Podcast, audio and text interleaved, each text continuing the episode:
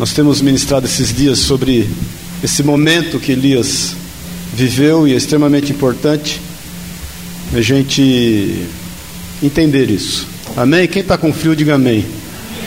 Em casa estava 10 graus. Lá na casa do Carlos da Santa devia estar uns 3. Que lá é mais frio. Amém? Amém, Cátia? Está com frio? Cátia bonitona toda de verde, entendeu? Depois os corintianos acham que a gente está pegando no pé, André. Está mais bonito de verde. Amém? 1 Reis, capítulo 18, versículo 41 em diante. Posso ler? Então disse Elias a Acabe: Sobe, come, bebe, porque já se ouve ruído de abundante chuva. Subiu Acabe a comer e a beber. Elias, porém, subiu ao cume do Carmelo e, encurvando para a terra, meteu o rosto entre os joelhos. E disse ao seu moço: Sobe e olha para, o banda, para a banda do mar. Ele subiu, olhou e disse: Não há nada. Então lhe disse Elias: Volta, e assim por sete vezes. A sétima vez disse: Eis que se levanta do mar uma nuvem pequena, como a palma da mão do homem. Então disse ele: Sobe e dize a Acabe: Aparelhe o seu carro e desce, para que a chuva não te detenha. Dentro um pouco, os céus se enegreceram com, chuva, com nuvens e vento, e caiu grande chuva. Acabe subiu ao carro e se foi para Jezreel. A mão do Senhor veio sobre Elias, o qual cingiu os lombos e correu adiante de Acabe até a entrada de Jezreel. Vamos orar. Pai, obrigado, Senhor, por estarmos aqui. Jesus, por aquilo que já temos visto e ouvido, por aquilo que o Senhor já tem feito. Se conosco, nós desejamos mais de Ti, Pai. Nós queremos, entrando na Tua presença, ter a revelação da Tua palavra, que é luz para os nossos olhos e lâmpada para os nossos pés. Em nome de Jesus, nós somos sedentes de, sedentes de Ti e levamos cativo o nosso entendimento em Cristo Jesus. Declaramos a total liberdade do Teu Espírito Santo para nos conduzir no caminho que devemos andar, Pai. Nós repreendemos o que não é Teu, o que não pertence a Ti e declaramos a liberdade do Teu Espírito Santo em nós, em Teu nome, Jesus. Amém e amém. Amém? Pode sentar-se. Já deu um abraço ao teu irmão, não? Já deu um abraço nele? Se não dá, dá. Se não deu, dá. Abraçar no, no frio é até mais gostoso. Fala para ele assim: no frio você fica mais elegante. Não é isso? Todo mundo fica mais elegante no frio. Irmãos, nós temos meditado aqui sobre esse momento. Olha o Gabrielzinho ali junto com a Amanda. Logo saiu o casório. Tudo bem? Vamos comer bolo, guaraná. Nós temos meditado sobre esse momento na vida de Elias, que não era um, não foi um momento fácil. Elias vinha de uma trajetória até exaustiva, né? Se você perceber aí na história de Elias, ele ora, segundo a direção de Deus, para que não chova por três anos e seis meses, e não chove. Ele foge para o deserto, incrível que o Senhor fala para ele fazer algo em nome dele, do Senhor, e ainda fala para ele: foge, meu irmão. Muitas vezes o Senhor nos coloca a fazer aquilo que é a vontade dele e nós temos que tomar algumas atitudes que humanamente não são muito compreensíveis, né? Deus fala para ele foge, Deus podia falar não, fica, porque você vai, vai fazer a minha vontade e eu vou te proteger de todos os males. Não, Deus falou para ele foge, seja prudente e foge. E ele, obedecendo ao Senhor, vive o sobrenatural de Deus. Os corvos o alimentam, né? A palavra de Deus diz. Depois ele enfrenta os 800 profetas de Baal e os vence e os mata. E a palavra de Deus diz que Deus o honra. Ele ora e vem um fogo do céu e consome aquele altar que obviamente os profetas de Baal não puderam dar conta, muito menos a Baal. E a palavra de Deus diz que então o Senhor fala para que ele profetize então que haveria chuva. Ele sobe nesse mesmo Monte Carmelo, é um monte especial. Depois, lá em 2 Reis 2, é o lugar onde ele ora para que venha fogo dos céus e consome dois pelotões de 50 homens, 50 soldados, mais um capitão cada pelotão. O terceiro então pede por misericórdia e aí nada acontece. Mas era um lugar especial. Ele sobe para o monte, ele sabia que não adiantaria ele só liberar a palavra de que iria chover. Ele tinha que estar buscando a Deus para que as coisas acontecessem segundo a vontade de Deus. Muitas vezes nós recebemos a palavra, a direção de Deus, daquilo que Ele quer que aconteça nas nossas vidas, mas nós não levamos a cabo aquilo que Deus tem para nós. Então é necessário que a gente leve a cabo, querido, que a gente ore, pague o preço, busque a, a, a face do Senhor, esteja declarando da tua palavra, da, da Sua palavra, do seu poder. Isso é extremamente importante. Existe uma atuação nossa. A palavra de Deus diz que o Senhor nos deu autoridade e domínio sobre essa terra. E aí eu meditei domingo passado, nós meditamos juntos acerca de alguns, de alguns passos que Elias deu. Nós lemos lá em 1 Tiago, no capítulo 5, versículo 16, versículo 17 e 18, que Elias era um homem semelhante a nós. No entanto, sujeito às mesmas paixões, né? sujeito às mesmas situações emocionais que a gente passa. No entanto, ele orou, instou em orar, insistiu em orar, e depois de três, três anos e seis meses choveu sobre a terra e um grande milagre aconteceu. A terra deu seu fruto, uma terra que estava seca, que não tinha nada, que estava inóspita, estéril, por causa da sequidão, ela apareceu o seu fruto. E eu tenho te falado que não basta nós entendermos, e nós até ficamos contentes com isso, que Elias é semelhante a nós. Nós temos também, em, em base a isso, ser semelhantes a Elias, porque a recíproca é verdadeira. E Elias, eu fico imaginando que ele, ele suporta aquelas sete situações, talvez sejam sete dias, sete horas, sete momentos, sete vezes, sete meses, nós não sabemos. Óbvio que não foi sete meses, porque estava se cumprindo o tempo determinado por Deus para que houvesse chuva. Mas por seis vezes aquele moço vem e fala para ele assim: Eu não estou vendo nada. A Bíblia diz que ele vai e volta por sete vezes, na sétima vez ele fala: Ó, estou vendo uma nuvem do tamanho da mão de um homem. Agora, como ficou o coração de Elias e, obviamente, do seu moço, enquanto eles não viam nada? Como fica o nosso coração quando nós entendemos que Deus tem liberado uma palavra, uma palavra para nós de vitória, tem liberado uma palavra para nós profética, tem determinado e tem testificado desta palavra, mas até que as coisas aconteçam, como é que nós ficamos? Quantas vezes nós somos tentados a ser demovidos? Quantas vezes você pensou em desistir? Hoje. Paz do Senhor, não é nem essa semana, né? Então, na semana passada, nós meditamos que, que um dos fatores que fez com que Elias não desistisse é porque ele se apegou à palavra do Senhor. Ele se apegou àquela palavra, o Senhor falou que haveria de chover, ele conhecia as Escrituras, ele conhecia o Senhor seu Deus, ele sabia que aquele que foi fiel para começar seria fiel para terminar, ele entendia que Deus é cumpridor das suas promessas, que Ele é galardoador daqueles que o buscam, ele entendia que o Senhor tinha é, prazer em cumprir essa palavra. Então, para que você não seja vencido e vença, até que a promessa de Deus se cumpra sobre a tua vida, pague o preço, ore, busque a face de Deus. Não adianta só você profetizar, você tem que profetizar e buscar, orar. Paz o Senhor, amém, querido? Mas se apegue à palavra de Deus, conheça as Escrituras. Conheça os seus direitos, conheça as suas obrigações, saiba dos ônus da palavra e dos bônus da palavra. Ela é luz para os seus olhos e ela é lâmpada para os seus pés. Amém, querido?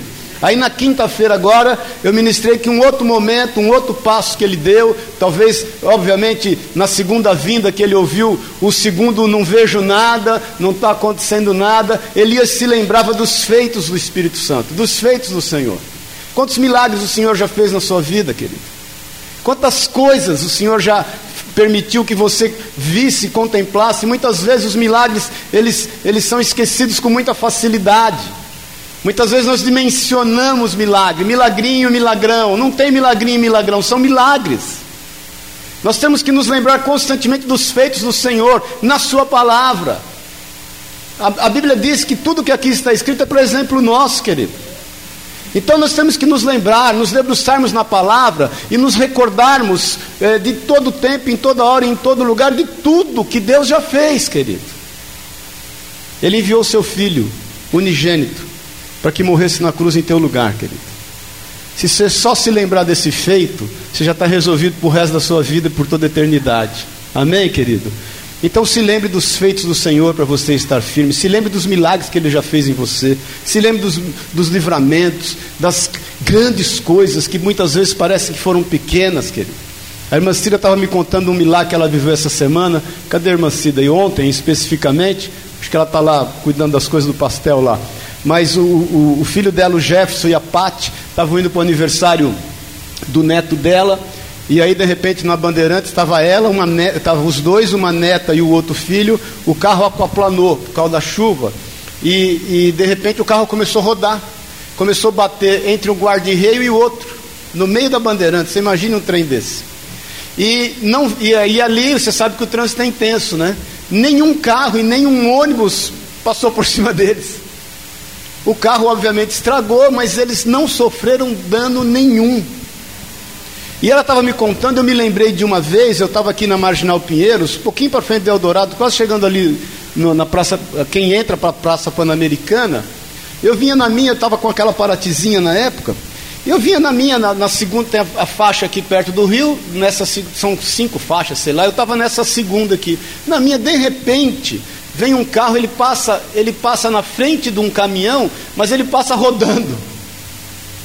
Meu, o cara passou rodando na minha frente assim, ó, e aí ele parou, ele bateu de lado no guarda-reio, ficou nessa pista da esquerda aqui, na contramão do meu lado, aqui eu olhei aquilo e falei, não é possível.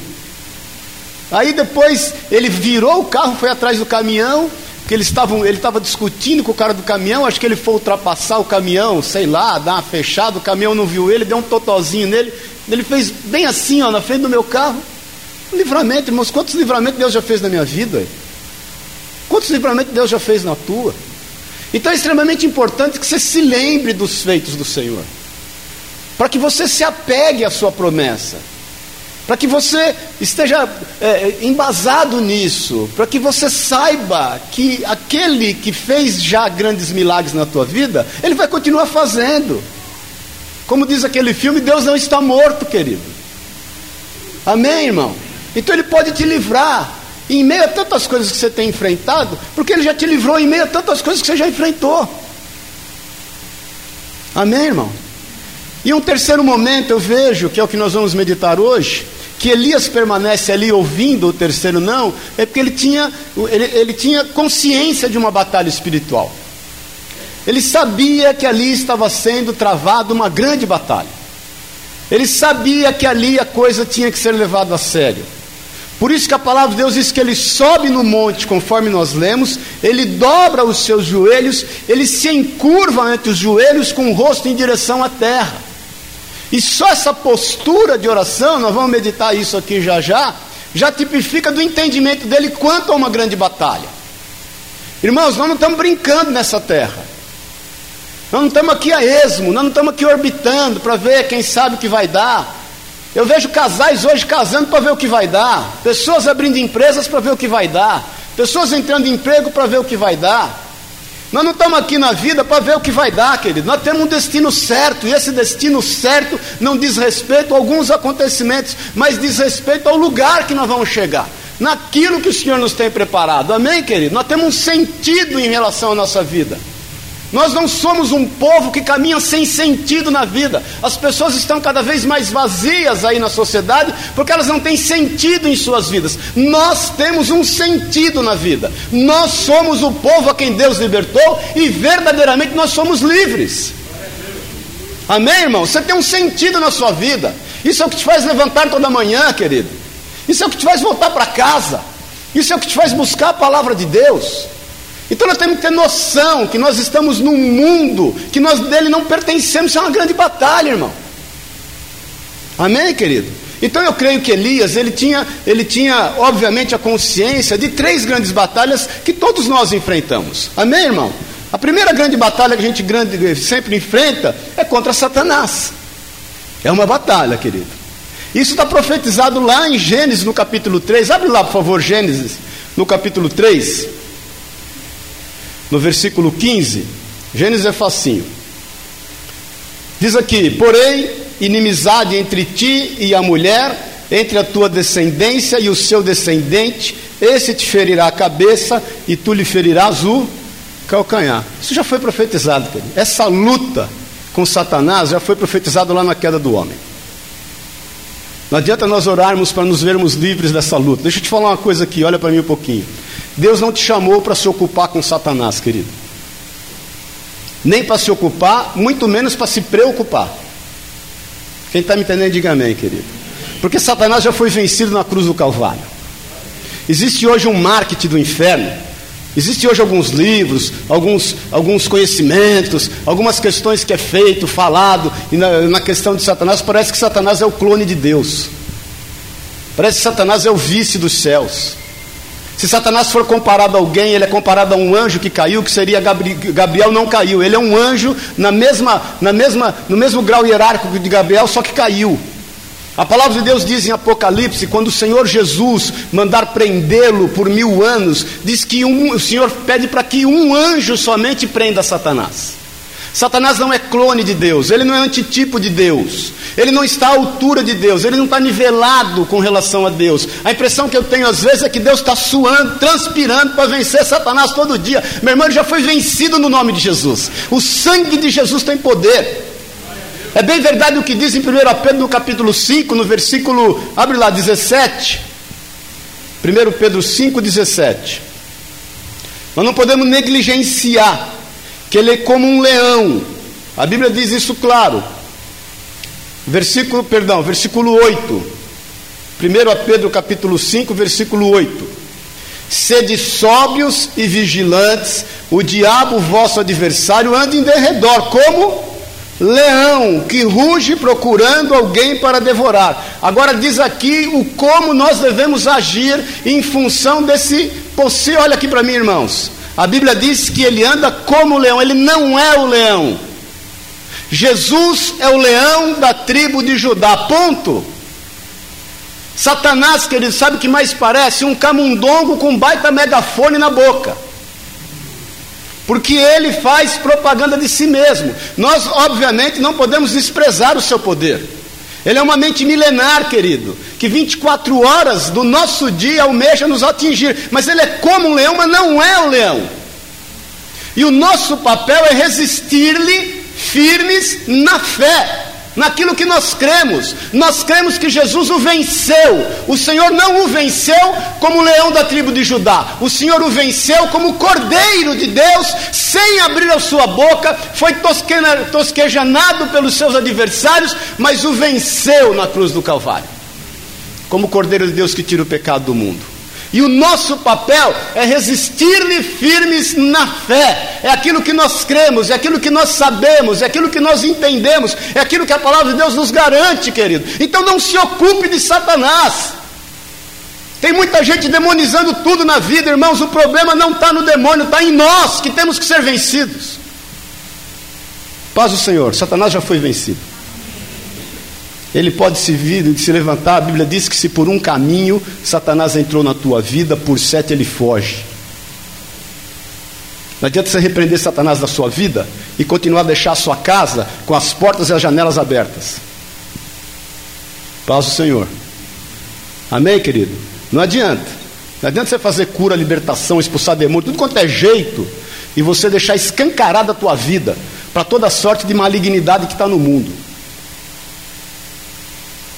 Então, o apóstolo Pedro nos fala: resisti-lhes firmes na fé, certos de que sofrimentos iguais aos vossos estão se cumprindo na vossa irmandade, espalhada por todo mundo. Então, o problema todo mundo passa, querido. Não adianta, é demônio, é demônio. Se é demônio, se o Senhor testificou no teu coração, repreende em nome de Jesus e está resolvido. Porque há poder no nome do Senhor. Nós não temos que ficar enfatizando as dificuldades, os problemas, espiritualizando todas as coisas, irmãos. Isso é uma batalha que nós temos que encarar, mas nós temos que saber que ela já foi vencida em nome de Jesus. Elias sabia disso. Elias sabia disso. Ele já tinha vencido Baal e seus profetas um pouco antes. Então ele já sabia que ele subia para aquele monte para buscar a face de Deus, para ver cumprido aquilo que ele profetizou na direção do Senhor, entendendo que o inimigo já estava derrotado. Amém, querido? Então, quando você chegar no seu trabalho, você declara: Satanás aqui é derrotado em nome de Jesus. Na tua casa, Satanás aqui é derrotado em nome de Jesus. No, onde você for, meu irmão, você saiba que Satanás é derrotado. O Senhor tem acampado anjos ao teu redor para te livrar de todo mal. A mão do Senhor é em teu favor. Mil cai ao teu lado, dez mil à tua direita, nada te alcança. Ele tem te colocado num alto retiro. Nós não temos o que temer, querido. Irmãos que têm medo de entrar na intercessão. Ah, o diabo pode se levantar. Se ele se levanta é para cair, querido. Ah, eu, tô, eu fico preocupado de abrir minha casa para ali fazer uma célula, porque de repente, de repente nada, irmão. Você vai ali falar do amor de Deus. Maior é o que está em nós do que aquele que está no mundo. Nós não andamos pelo que vemos, nós andamos pelo que cremos, pelo que sabemos. Então, definitivamente, entenda que esta batalha já é vencida. Amém, querido? Você só tem que comparecer no lugar da batalha. É a palavra que o Senhor dá a Josafé em 2 Crônicas 20. O Senhor fala é o seguinte, meu irmão: nesta luta não tereis de pelejar. Lembra-se disso? Porque eu sou contigo. No entanto, você vai lá no vale. Você vai lá no vale e vai enfrentar. Ele vai lá, o Senhor levanta um terceiro povo contra os Amonitas e os Moabitas, tem uma confusão no arraial de inimigo, esses três povos se degladiam, se matam e Josafá vai lá só pegar o despojo. Então a tua parte é a mais fácil, é pegar o despojo, querido, porque a palavra de Deus diz que o ímpio ajuda para o justo. A palavra de Deus diz que todas as coisas cooperam para o bem daqueles que amam a Deus. Então, tudo que te diz respeito, tua casa, o teu chamado, o, a tua participação na sociedade, aquilo que você está envolvido, a mão de Deus é em teu favor. E se por um caminho que Satanás quis entrar, ele vai fugir em nome de Jesus. Amém, querido? No entanto, nós temos que ser diligentes, prudentes, sóbrios, vigilantes, como diz Pedro, porque ele está ao nosso redor. Ele quer buscar um motivo, mas quando a tua vida está em Cristo, não há motivo, não há brecha. Amém, querido? A segunda batalha que eu creio que ele entendia era contra o mundo. A própria postura de oração de Elias é de entendimento de que ele não poderia ter relação com o mundo. Porque a Bíblia diz que ele dobra os joelhos, ele se prostra com o rosto em terra, porque ele não quer saber o que está ao seu redor. Ele sabe que ele tem que se compenetrar naquilo pelo qual Deus o tem chamado. Nós temos que entender que nós estamos no mundo, nós convivemos socialmente com esse mundo, nós estamos expostos a todas as situações, mas nós não somos desse mundo. Você não tem que estar atento às questões deste mundo. Você não tem que se ocupar, da mesma forma como você não tem que se ocupar de Satanás, se ocupar do mundo, querido. Você está aqui como sal da terra e como luz do mundo. Você não pode agradar a Deus e agradar ao mundo. Ou você vai resolver com um, ou você vai resolver com o outro. Nós estamos numa batalha. Não adianta você ficar preocupado em pagar mico em relação à questão do mundo. Nós somos para o mundo, querido, odiados. Você está entendendo isso, irmão? Abre a tua Bíblia aí em João no capítulo 17, na oração sacerdotal de Jesus, quando Jesus ora em nosso favor. João 17.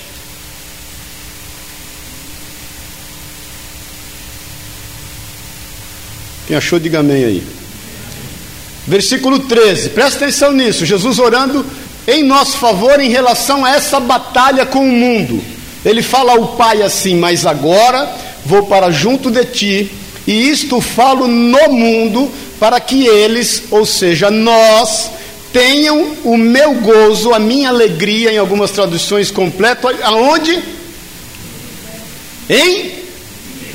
Então qual era a posição de Elias? Ele estava em si mesmo. Qual é a nossa postura perante o mundo? A gente tem que estar em si mesmo. Por quê? Porque nós somos templo e habitação do Espírito Santo de Deus, querido. Nós temos que resolver conosco os nossos problemas.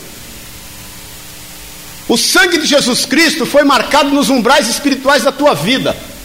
Como diz em Êxodo 12, nenhuma praga, nenhuma maldição, nenhuma enfermidade, nada que é o Egito, que está no Egito, que está no mundo, pode assolar a nossa vida. Então Jesus nos dá a direção, Ele ora ao Pai, que nós temos que buscar essa alegria do Senhor em nós mesmos. Ele está em nós, querido. Então, quando você está no mundo, não adianta você querer buscar a alegria do mundo, você tem que buscar a alegria no prazer da palavra de Deus no prazer da vontade do Senhor. Você é cristão, meu irmão, você é cristã. Você foi lavado e remido pelo sangue precioso de Jesus Cristo. Ele pagou um preço por você que ninguém poderia pagar. Não adianta você querer andar como as pessoas andam por aí. Nós somos um povo diferente. Nós estudamos outro dia no livro de Esther, foi isso que gerou a sentença contra o povo judaico, lá que, que Amã faz a cabeça de, de do, do, rei Assue, do, do rei Assuero contra o povo. Ele diz assim: esse povo, ele é diferente, ele anda segundo os seus próprios costumes, eles ficam esparramando aquilo que eles vivem. Nós somos esse povo, irmão. você não vai alcançar paz com o mundo. Amém, querido? Cuidado quando você alcança paz com o mundo. Cuidado quando você não incomoda o mundo.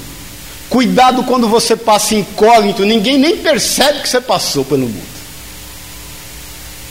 Paz o Senhor, querido. Paz o Senhor. Então, no versículo 14, Jesus continua dizendo assim: Eu lhes tenho dado a tua palavra, e o mundo os. Ponto. Você acha que Jesus sabe o que está falando, irmão? Sabe ou não sabe? Então não adianta você querer fazer paz com o mundo, querido. Amém, irmão? Não adianta, querido. Você tem que ter a tua postura, a tua posição. E deixa o mundo cuidar do mundo, deixa o diabo cuidar do problema que ele mesmo criou. Isso não é problema teu. Amém?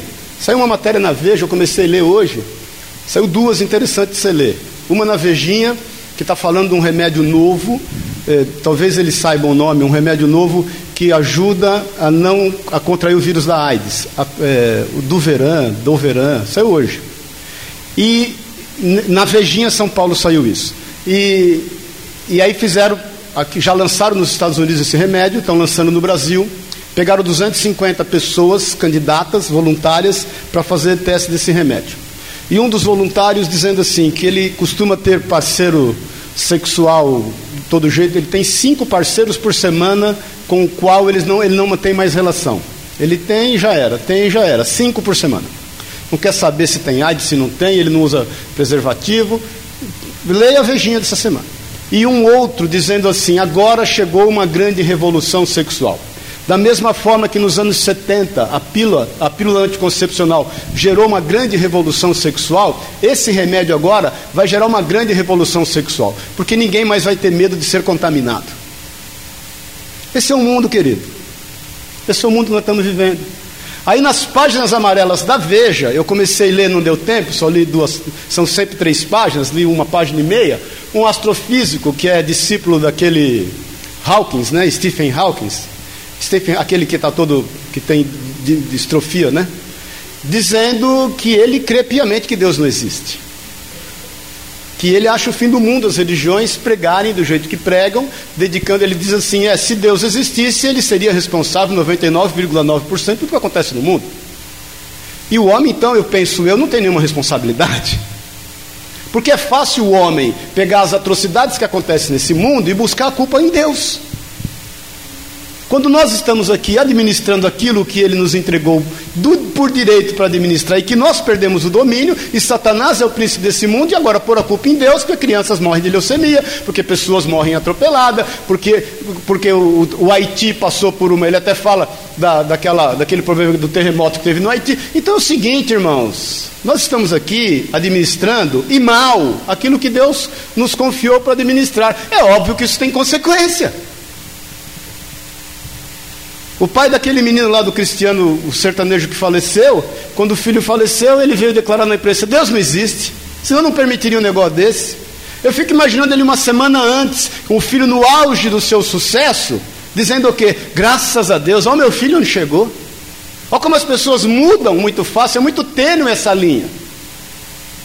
Então existe uma batalha contra o mundo, querido. E nós não estamos aqui para agradar o mundo, o mundo nos odeia. Se ninguém te avisou, se você faltou nessa aula, glória a Deus que você está presente aqui, entenda isso, o mundo te odeia. Amém, irmão? Jesus continua dizendo aqui: Eu lhes tenho dado a tua palavra, eh, e o mundo os odiou, porque eles não são do mundo, como também eu não sou. Então é fácil você entender porque o mundo te odeia, você não faz parte dele. Amém, querido? Você não faz parte do mundo. Então um glória a Deus. Aí fala, glória a Deus. glória a Deus, aleluia. Eu não estou aqui para agradar o mundo mesmo. Eu não estou aqui para. Amém, querido? Ele continua dizendo aqui: não peço que os tire do mundo, e sim que os guarde do mal. Então, você pode ter certeza, não adianta você ficar pedindo, Senhor, me livra disso, me livra disso. Ele já te livrou. Ele já te livrou. Jesus já orou em teu favor a esse respeito. É o Senhor Jesus que entra diante do Pai e fala: Eu não peço que os tire do mundo, mas livra eles do mal. Eu fui para Rio Claro sexta-feira atender um cliente lá, estava comentando isso com a Sueli. Aí desci do carro, eh, eu não conhecia Rio Claro, pertinho aqui, 144 quilômetros, deu duas horas de viagem. Aí desci do carro, respirei aquele ar, pensei, puxa, que ar puro, eu sinto falta de ar puro, né? Eu sinto falta desse oxigênio lá de Minas, de...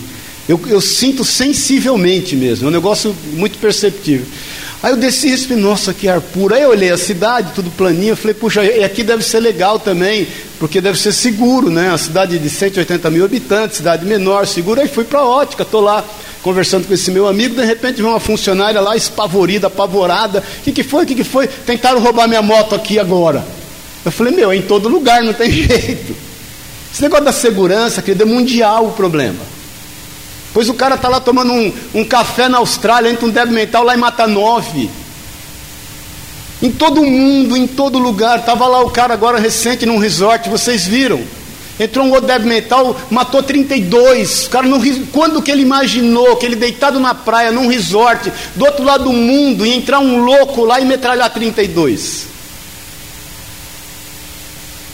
Então o Senhor nos tem livrado do mal, não importa o lugar onde você esteja. Eu sei que, infelizmente, o Brasil não é, e principalmente São Paulo, o lugar mais seguro do mundo, mas o Senhor é o lugar mais seguro do mundo. Jesus não é só uma pessoa, meu irmão, ele é um lugar. Ele é um lugar que nós podemos nos, nos, nos esconder debaixo dessas asas. Ele é, ele é um lugar que nós podemos adentrar, querido. Jesus é o santo dos santos, que nós podemos adentrar com liberdade, querido. Então Ele que orou em nosso favor para que nós sejamos livres. Estava ontem a gente jantando, aí falando negócio de carro blindado, não sei o que, agora diz que o carro blindado já não adianta mais, que os caras estão assaltando com fuzil. Eu falei para você ali, eu não reconheço nem um 38, quanto mais um fuzil. Você não andar de carro blindado. O cara me parar com um fuzil, o que, que eu vou pensar? Essa porcaria é blindada, eu vou embora, eu vou morrer então. É melhor não ter blindado. E orar a Deus, Senhor, me livra. Com blindado, sem blindado. Então, querido, se, se, se a segurança evolui, o bandido evolui um pouco também, irmão. A nossa aliança não é com a segurança, não é com o governo, a nossa aliança é com o Senhor, irmão. Amém, querido? Amém, irmão? Eu, em 84, quando a violência não era tão grande em São Paulo, levei um tiro na cara. Em 84, o cara não deu para assustar, ele deu para matar. Então nós sabemos, temos que ter prudência, diligência. Obviamente, você vai evitar. Se você puder andar de blindado, ande. Eu não sou contra carro blindado, em hipótese alguma. Se agora, se você vê que o farol é suspeito, olha de um lado do outro para você não bater o carro. Mas passa então, vai embora, não fique. Cuidado com o Waze, porque o Waze vai te jogar em quebrada. O Waze não quer saber se você vai correr risco de vida ou não, ou de morte. Né? O Waze, se o Waze entender que passar no meio da, da favela lá, do, sei lá da onde, você vai chegar mais rápido, ele vai te jogar lá. Ele não vai, ele não está antenado se lá você pode passar ou não. Então tenha prudência, obviamente, não tentar e o Senhor teu Deus. Amém, querido? Mas entenda que Jesus orou em nosso favor para que nós sejamos livres de todo mal. Isso é uma grande batalha, irmão. Ele diz aqui assim no versículo 16: Eles não são do mundo, como eu também não sou, santifica-os na verdade, a tua palavra é verdade, assim como tu me enviaste ao mundo, também os enviei, querido. O Senhor nos enviou para estar exposto. Então você quer que as coisas aconteçam na tua vida, meu irmão? Entre numa batalha. Entre numa batalha, querido. Pague o preço e ore. Entenda que existe uma batalha contra o mundo. Entenda que na batalha contra Satanás ele já foi vencido, mas você tem que ser vigilante, você tem que ser atento, você tem que ser diligente, você tem que ser prudente. Jó era um homem justo e bom e se desviava do mal. Nós estamos entendendo isso, querido? Então, essa questão de batalha espiritual, não precisamos florear nada, não. Nós não precisamos mistificar nada, não precisamos ser supersticiosos em nada. Há poder no nome e no sangue de Jesus Cristo, ponto. Existe uma batalha com Satanás? Existe. É antiga? É, querido. Só vai acabar quando Jesus julgá-lo por todo o tempo, irmão. E lançá-lo no fundo do abismo, querido. Até lá nós estamos protegidos pelo Senhor. Existe uma batalha contra o mundo? Existe, querido. Nós não somos do mundo.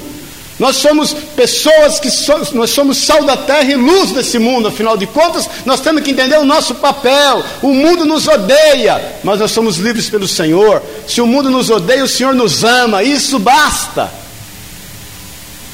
Amém, irmão? E existia uma terceira batalha que Elias lutou e batalhou, que eu creio que é a mais difícil, é contra ele mesmo. É a batalha da mente. Paz do Senhor, querido. Paz do Senhor. Porque é o seguinte: Satanás é um inimigo poderoso, mas está vencido, não está? Você crê que ele está vencido? Diga amém. Dá amém, um glória a Deus. Mas nós precisamos ser vencidos dia a dia. Essa é a grande batalha. É ali, na nossa mente, que é o palco de todas as coisas. Então Elias entendia isso. Daí, eu estava meditando, mais uma vez, esse, essa postura de oração. Ele entende que ele tem que se fechar naquela situação. Ele não podia nem dar ouvido para o mundo, porque o mundo inteiro estava falando: não vai chover, não vai chover, não vai chover. Inclusive o moço dele: ó, não estou vendo nada. Ele entendia que Satanás já estava derrotado, mas ele entendia que ele tinha que ficar atento, que ele tinha que vencer a si mesmo. Porque não é fácil passar um dia, passar dois, passar três, e ainda sabendo que as coisas vão acontecer, porque Deus tem declarado, e não vê-las acontecer. O difícil é a espera, querido. O difícil é a espera. Por isso que Davi fala: Esperei com paciência no Senhor. Salmo 37, né? Ele inclinou para mim os seus ouvidos e ouviu o meu clamor. Então nós temos que aprender a vencer a nós mesmos. Nós temos que aprender a quebrar sofismas da nossa mente. Nós temos que aprender a destronar fortalezas, valentes em fortalezas da nossa mente. Vai em 2 Coríntios no capítulo 10. 2 Coríntios 10. Quem está vivo, diga amém. Vocês estão tão quietinhos hoje, irmão. Está frio, né? 2 Coríntios 10, no versículo 3. Porque embora, o que, que diz aí? Andando na carne, não. Então olha aqui para mim, não adianta, não é, não é, embora andando na carne, você não vai militar contra essa carne. A tua carne é falha, você tem desejo, você tem hormônio, irmão. Paz do Senhor. Esses hormônios, às vezes, eles fazem uma revolução na tua vida. Uma loucura. E a gente às vezes não consegue entender porque pensa isso, porque sente aquilo, porque irmão, é luta, querido, é mente. Você tem que aprender a dominar-se. Por isso que o apóstolo Paulo fala assim: ouve de tudo reter o que é bom, tudo me é lícito, mas nem tudo me convém. Então a nossa luta, embora na carne, não é segundo o padrão da carne. Nós temos que entender que nós temos um cérebro, querido, mas um, um cavalo também tem cérebro, um cachorrinho também tem cérebro, mas nós temos a mente que manda no nosso cérebro. Nós temos a mente, que é a nossa imagem e semelhança de Deus, que nos dá a razão de todas as coisas, e nós podemos dominar os nossos instintos, nós podemos dominar as nossas compulsões, nós estamos entendendo isso, querido? Porque se o seu cérebro mandar na sua mente, as coisas vão entrar em colapso. Nós temos que entender definitivamente que nós temos uma mente que ordena todas as coisas em nós. Existe um espírito de vida sobre a tua vida. Isso tem que ter sentido, irmão. Senão nós vamos andar igual animal. Você pode ter o cérebro que for, querido. Mas se você não tiver domínio sobre a tua vida, você deixa de ter a razão de ser. Então nós não militamos contra a carne. A nossa milita, a nossa luta não é essa, a nossa milícia não é essa, querido.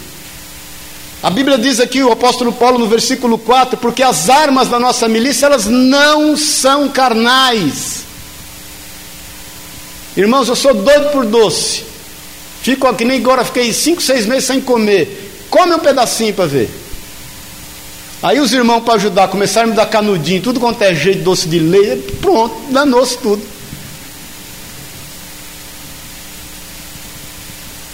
Então entenda, irmão, nós temos que ter domínio. A nossa luta não é em função só da nossa carne.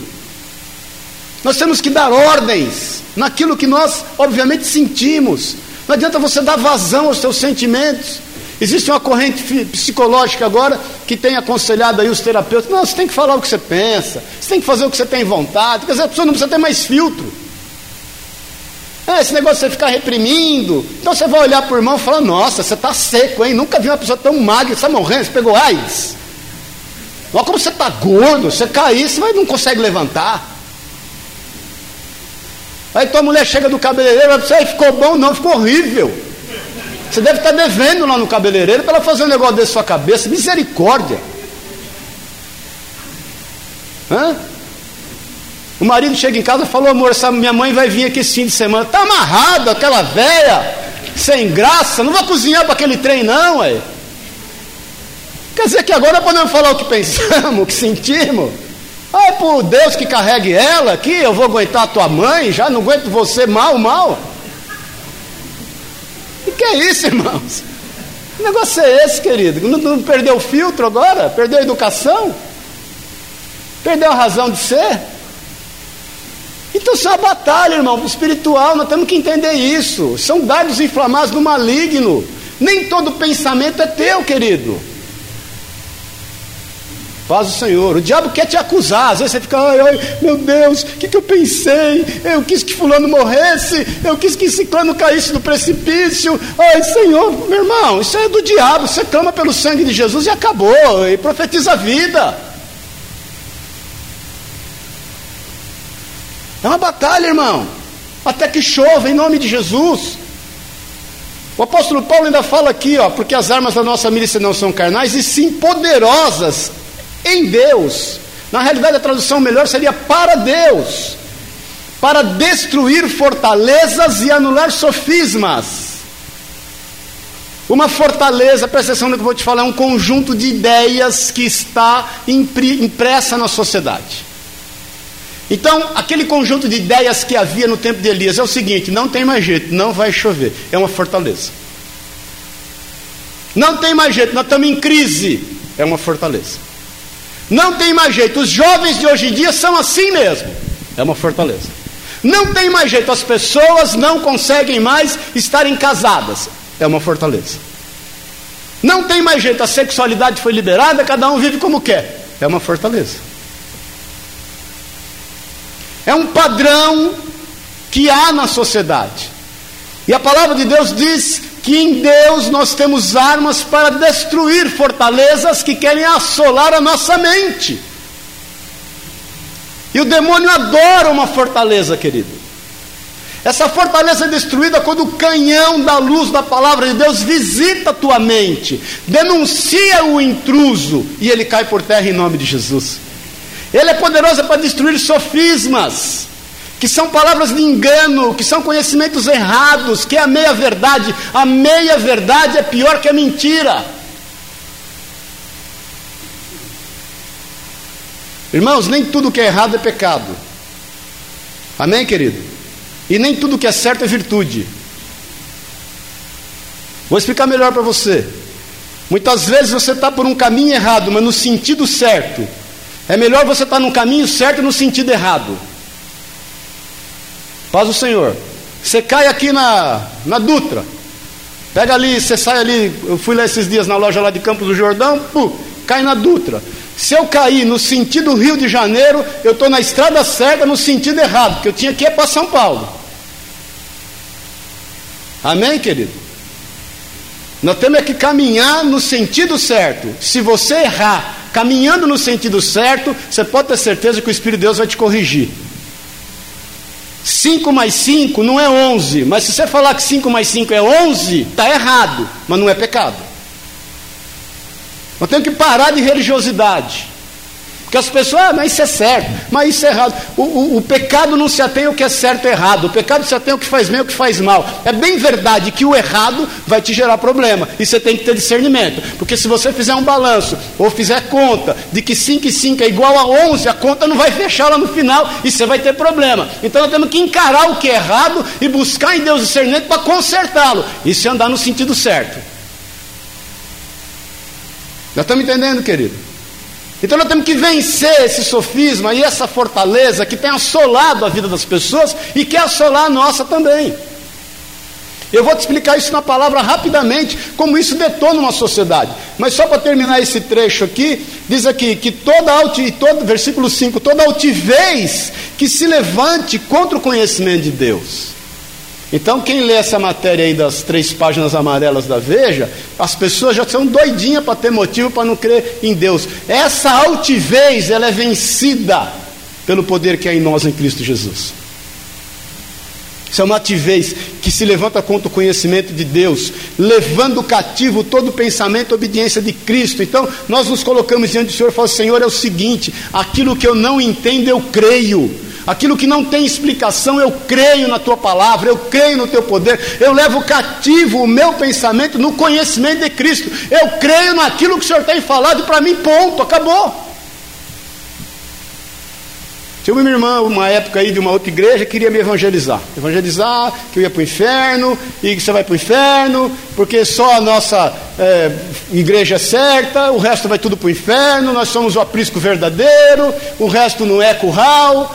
E maior, aí entra ano. Dia eu falei para ela, irmã, deixa eu falar uma coisa para vocês. Vamos, chegar num acordo? No céu nós acertamos essa conta.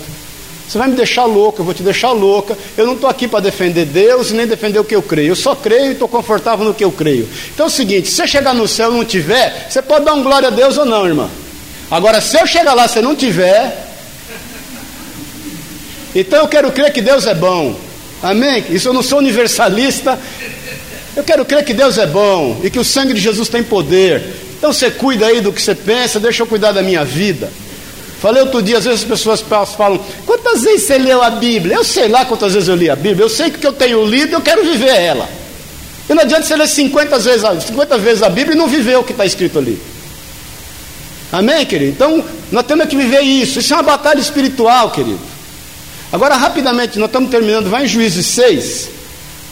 Você vê como uma fortaleza. Nós até falamos outro dia sobre essa questão de Gideão mas como uma fortaleza assola toda uma sociedade. Versículo 1 de Juízes 6: Fizeram os filhos de Israel o que era mal perante o Senhor, por isso o Senhor os entregou nas mãos dos midianitas por sete anos. Então o que aconteceu ali? O povo estava em pecado, querido. E por, pelo povo estar em pecado, Deus obviamente se afastou. Isso gerou ali uma brecha que reteve o povo naquele pecado por conta de estar na mão dos inimigos. A sociedade está assim, querido. Não é que você pecou, não, todos pecaram. A Bíblia diz que todos pecaram e destituídos foram da glória de Deus. Isso gerou uma fortaleza, gerou um dominador deste mundo, querido, gerou um príncipe neste mundo. Quando Satanás tenta Jesus lá em Mateus, leia lá, ele fala assim: Olha, se você prostrado me adorar, ele leva ele para o alto do pináculo, eu te darei a glória de toda a terra, porque a mim me foram entregues. Quando Adão abre mão da sua filiação naquele momento, ele abre mão do domínio sobre todas as coisas e entrega nas mãos de Satanás. E o Senhor falou o que? Está escrito: adorarás somente ao Senhor teu Deus e só a Ele renderás culto. Então ali, Gideão está vivendo junto com o povo. Gideão nem sabia quem atirou o piano. Ele estava lá malhando trigo no lagar. Ele estava lá fazendo o que ele podia. Ele estava lá se virando com o pouco que tinha. Ele estava lá vendo o que ele podia salvar. Mas havia uma fortaleza, havia um dominador. O inimigo vinha e assolava e roubava tudo. Esse é o mundo que nós vivemos, querido. Mais ainda, no versículo 2: prevalecendo o domínio dos midianitas sobre Israel, fizeram esses para si, por causa dos midianitas, cova, as covas que estão nos montes, e as cavernas e as fortificações. Então, o, aquele que anda em fortaleza anda atrás de uma fortificação de conformismo, porque o povo de Israel achava muito mais fácil se esconder do que enfrentar o problema. Paz o Senhor. Porque quando nós nos conformamos com o presente século, nós aceitamos a fortaleza. Então, se há uma fortaleza da sociedade da sexualidade desregrada, a gente fala, ah, então fazer o quê? Não tem o que fazer, aquilo que não tem solução, solucionado está a ponto. Fizemos uma caverna e se jogamos para dentro dela. Nós estamos entendendo isso, querido. Ah, se já não dá para ter família, eu tentei, casei na igreja, o pastor fez meu casamento, passei por aconselhamento, fiz MMI, repreendi tudo quanto é demônio, mas não tem jeito quem tira o demônio daquela mulher, não tem jeito de tirar o demônio dela. Então, como todo casamento hoje é fadado ao fracasso, o meu também deu, no fracasso. Pronto, então podendo uma caverna. Ah, não tem jeito de corrigir meu filho. Eu posso dar uma cadeirada na cabeça dele, dar uma cadeirada nas costas dele por dia. Não tem como ele corrigir. Pronto, se aceitou, se enfiou numa caverna, querido. Então toda fortaleza vai gerar um conformismo. Examine-se o homem a si mesmo. Paz do Senhor. Se nós estamos nos conformando com o presente século, é porque nós não fomos ainda renovados na nossa mente. E ainda não sabemos qual é a boa, perfeita e agradável vontade de Deus. Está todo mundo em crise. Pronto. Se jogou para dentro da caverna. Está todo mundo fracassando. Eu fracassar também não tem problema. Qual o problema de eu fracassar? Nem vão perceber.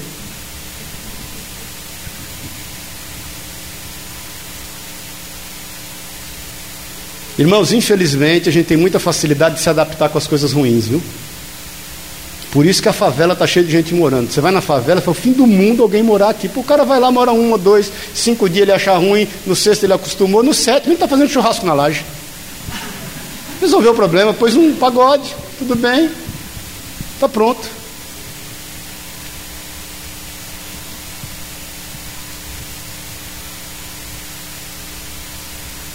Estamos terminando. Vai lá, vou resumir no versículo 6. Assim Israel ficou muito debilitado com a presença dos midianitas. Então os filhos de Israel clamaram ao Senhor. Tem duas coisas aqui. O roubo é contínuo. Quando você aceita a fortaleza, quando você se conforma, você vai ser sendo roubado, sendo roubado, sendo roubado e vai aceitando, tudo bem. Aí é o síndrome do Zeca Pagodinho. Deixa a vida me levar, vida leva eu. É roubo contínuo, irmão. E vai debilitando, você vai murchando, as coisas vão. Mas você está lá, deixa acontecer. Vamos ver o que vai dar. Vamos ver o que vai dar esse trem. Vai dar na, na montanha, irmão, na cara da montanha. O negócio vai ficar feio. Só existe uma coisa, querido, quando você não se conforma. Por isso que diz aqui no versículo 6: Então os filhos de Israel, que eles fizeram? Clamaram. É batalha espiritual, irmão. Nós vamos orar já já aqui, nós estamos terminando. Clamaram, Senhor, é o seguinte, eu não aceito. Olha aqui a situação. Olha o que nós estamos vivendo. É Elias lá no monte, com o rosto em terra, ele não queria saber de nada, ele estava vencendo a si mesmo. Por mais que o moço viesse e falasse: Não estou vendo nada, ele, Senhor, eu creio na Sua palavra, eu sei quem é o Senhor, eu entendo que eu estou numa batalha espiritual, eu sei que o inimigo foi vencido ali nesse mesmo monte, agora há pouco aqui, Senhor, eu entendo perfeitamente, Senhor, de que há uma luta contra o mundo, está todo mundo falando que não vai chover, mas eu creio que vai chover, e eu repreendo isso sobre a minha vida, eu repreendo essa fortaleza na minha mente, eu repreendo esse sofisma na minha mente, eu continuo crendo na tua palavra e eu sei que vai chover.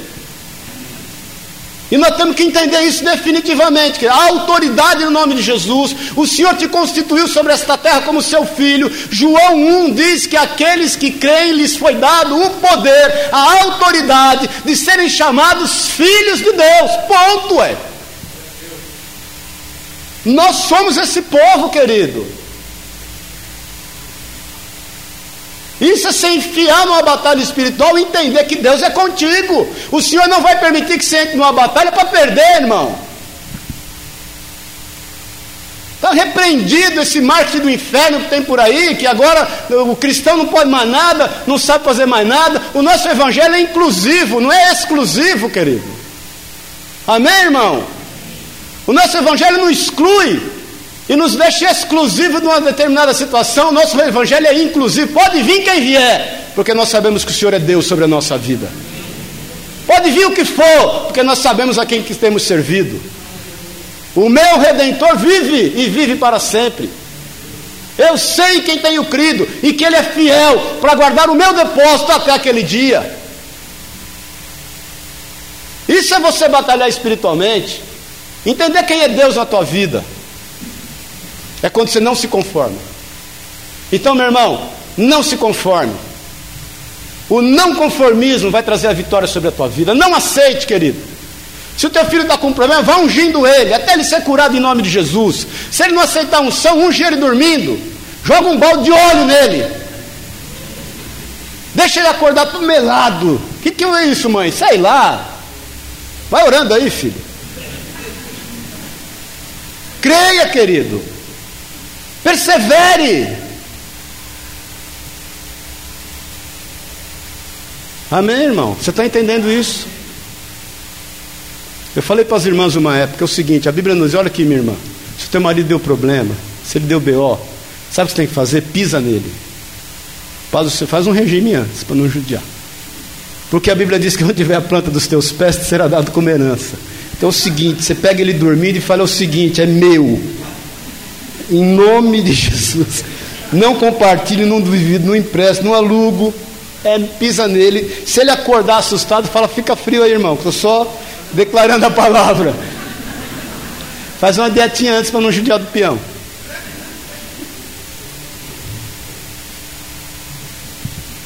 Então não se conforme, querido. Quando você não se conforma, as coisas começam a acontecer. Sabe o que acontece? Versículo 10: o pecado é revelado. E disse: O Senhor disse: Eu sou o Senhor vosso Deus, não temais aos deuses dos amorreus, em cuja terra habitais, contudo não desses ouvidos à minha voz. Quando você não se conforma, o Senhor te revela a brecha. Quando você se coloca diante de Deus e fala, Senhor, eu não aceito, o que está acontecendo? Se tem alguma coisa errada, a Bíblia diz que não há nada oculto que não venha a ser revelado. Ponto, querido. Você não precisa ficar caçando é, chifre em cabeça de cavalo, pelo em ovo. Irmão, nós temos que repreender essa superstição, superstição gospel em nome de Jesus, querido. Porque quando você não se conforma, você não aceita a situação, se há alguma brecha, o Senhor vai te mostrar, ó, tem brecha. É o caso de Josué, quando vai lutar na batalha de Ai, depois você lê lá Josué no capítulo 7, aliás, você precisa ler mais a Bíblia, irmão, em nome de Jesus. E ele manda só 3 mil homens, e são poucos homens, e a palavra de Deus diz que os, os, os habitantes de Ai venceram. Quando voltam, Josué não aceita, ele rasga suas vestes, ele chora, ele se prostra diante de Deus, ele ora, o Senhor fala para ele: para de orar, filho, para de orar, querido, levanta daí, meu irmão, não adianta você está orando, tem maldição no meio do povo. Eu falei para vocês não pegarem nada do povo. Eu falei para vocês não se contaminarem com o mundo, não se contaminarem com o povo. Mas, Senhor, o que aconteceu? Olha, Acã, vai lá ver Acã. Acã pegou a cunha lá do, dos babilônicos. Acã pegou a capa do, dos babilônicos. Isso gerou uma maldição no povo, gerou uma brecha. Por isso que vocês perderam. E ele foi lá, extirpou o mal e venceu. Então, olha aqui para mim: se não deu certo, não se conforme, busque em Deus, Ele vai te revelar o que não está certo. Agora seja obediente.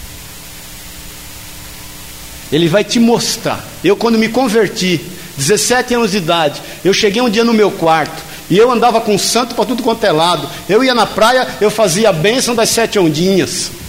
Eu atravessava encruzilhada e pedia licença para o demônio na encruzilhada. Era assim, irmão. Eu andava de incenso Hare Krishna para casa, para cima e para baixo, meu pai louco atrás de mim, esse menino está fumando maconha, esse menino ficou louco. Eu já não era, já era atrapalhado, imagine com essas loucuras todas.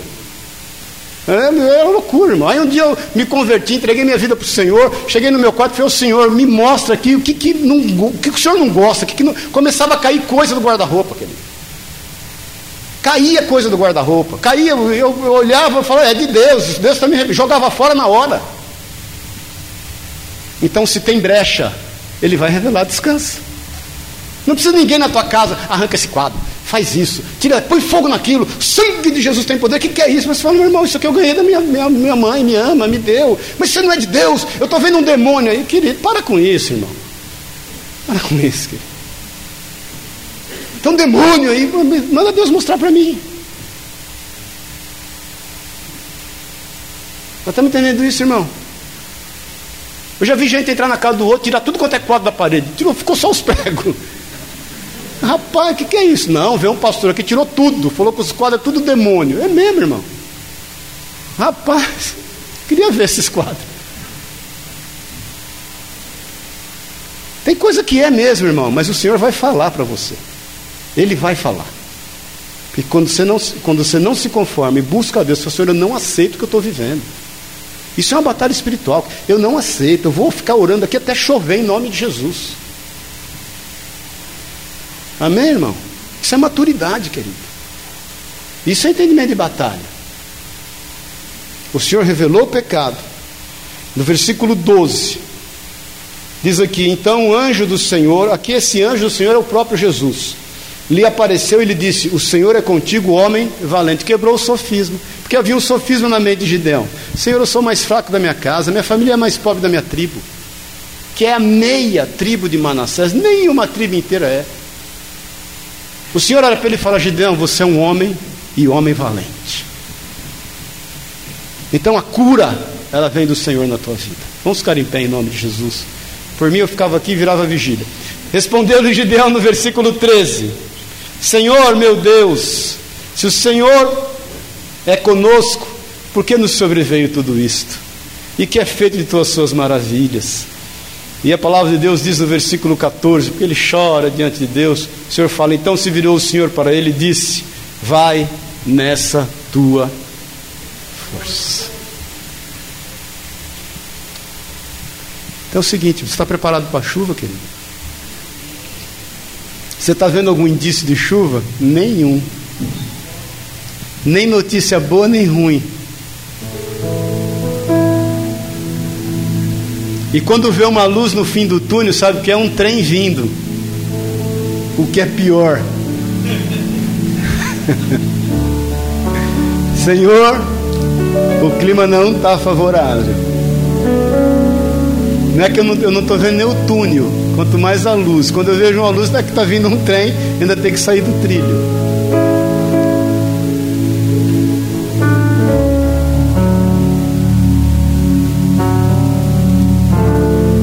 Satanás, querido, quer calar a nossa boca. Por isso que ele quer que nós nos ocupemos dele. Não se ocupe de Satanás. Muito menos se preocupe de Satanás. Nós estamos entendendo isso, irmão. Vença o mundo. Essa é a nossa vitória. Jesus venceu o mundo com as suas aflições, querido. Por isso que ele nos diz: No mundo tereis aflições, mas tem de bom ânimo. Eu passei essas aflições e venci. Hebreus nos diz que nós não temos sumo sacerdote que não possa compadecer-se de nós antes, passando as mesmas aflições que nós sem pecar. Ele as venceu.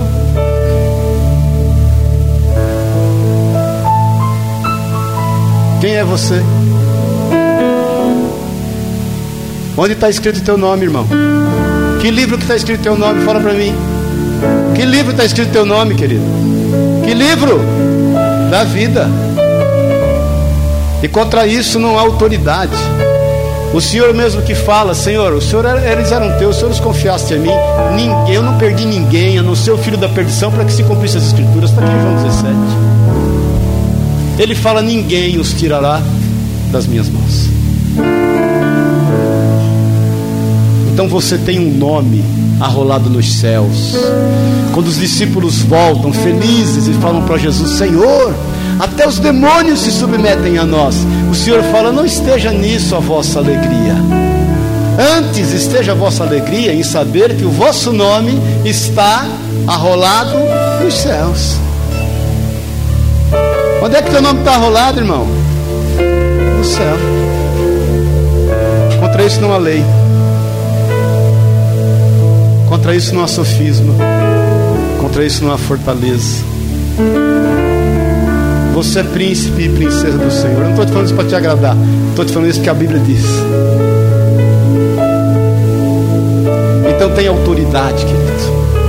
Tenha autoridade. Profetiza e paga o preço. Vai chover sobre a tua vida. Amém? Feche os teus olhos. Raba Surya canta Rachalabas.